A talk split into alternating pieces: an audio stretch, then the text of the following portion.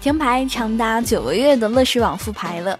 截止二月二日，乐视再度跌停，这已经是乐视网复牌以来连续八个交易日跌停。之前买了乐视网的人都很不开心，但如果我们会读财报，其实早就可以发现其中的异常现象，避免这个大坑。很多人不理解，说读财报到底有用吗？一堆数字能看出什么呢？今天我们就来一起说一说关于财报的事情。理财更简单，人生更自由。亲爱的简七理财的小伙伴，欢迎收听今天的电台内容。关注简七独裁公众号，可以看到我们更多解读的推送内容。在简七独裁公众号后台回复“喜马拉雅”，还有实用理财工具包等你来领哦。实际上，世界上很多的知名投资大师的成功秘诀就是读财报，比如股神巴菲特就是靠阅读上市公司的财务报告去挑选公司的。他自己也说过，美国百分之九十九的男人看花花公子作为娱乐，而我自己就看公司年报娱乐自己。一九八八年，巴菲特在决定投资可口可乐之前，不仅阅读了可口可乐最近几年的年报，而且还读了公司一八九六年以来的九十二份年报。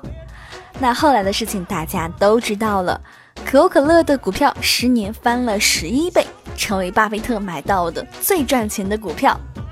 最近爆红的书《原则》的作者桥水基金的 CEO 雷达里奥也是一个不折不扣的财报迷。听说有这样一个译文啊，达里奥了解到《财富》杂志附赠的优惠券可以免费换取世界五百强企业的年报，他就把优惠券撕下来邮寄过去。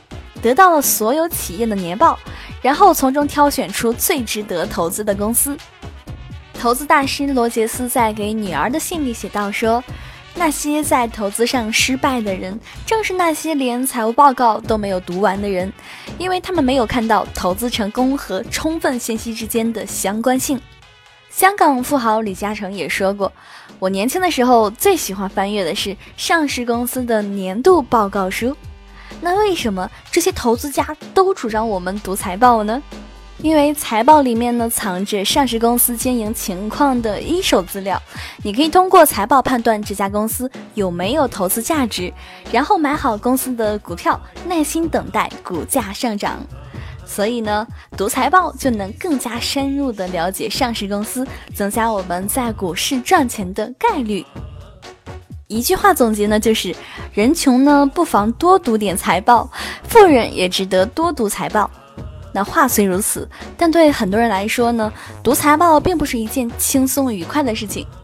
如果不具备一定的基础知识，一上来就啃一百多页的财报，绝对是在读天书呀。我记得第一次读财报的时候呢，每一页都看得无比的煎熬，真的是不知道上面一堆数字在说些什么。看了前面一半，歇几天再看之前的内容又忘记了。虽然财报本身是很枯燥的，但它的内容又很有价值，所以想做价值投资，不会读财报怎么能行呢？所以无奈之下，我想到了一个办法：看书进行自学。后来呢，我到处打听有哪些财报入门类书籍，包括会计从业资格教材，从零基础开始恶补相关专业的知识。这个自学过程简单总结为两个步骤，那就是理论与实践。什么都不懂的我，老老实实的先学习理论知识，打好了基础，再去读财报分析企业。当然呢，一开始肯定还是有很多的问题，你需要再回到书里寻找答案。等搞明白后呢，回过头来再来看年报，很多之前不懂的内容呢就迎刃而解了。然后你就会发现新问题，怎么办呢？再去书里找找是怎么说的。就这样周而复始的循环几次后呢，你就会发现自己的水平有了质的提高，看财报的功力也是大增。掌握读财报的能力，虽然不见得马上就能选到好公司，但是至少能帮我们排除掉许多潜在风险的公司。比如呢，就是用一个简单的技巧就能鉴别出一只股票的成色。那么问题就来了，我们应该读哪些财报书进行入门呢？现在市面上财报入门书有很多，但是质量也是参差不齐的。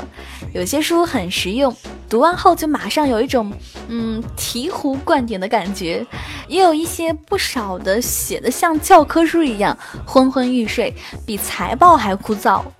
作为投资小白，如果一上来就去啃那些比财报还要无聊的教科书，岂不是彻底浇灭了学习的兴趣了？想到这一点呢，我把读到的好书列了一个书目，省去大家自己去找书的时间。